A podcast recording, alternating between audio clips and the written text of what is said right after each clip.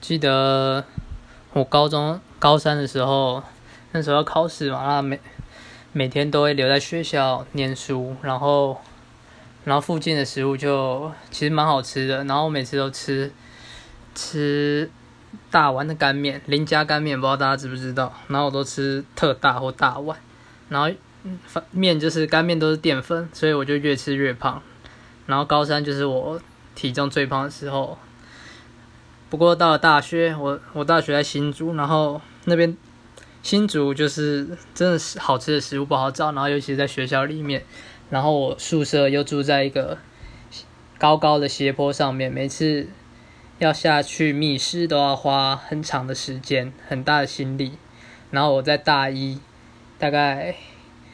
好像三个月吧，我就瘦了大概十公斤，真的很夸张。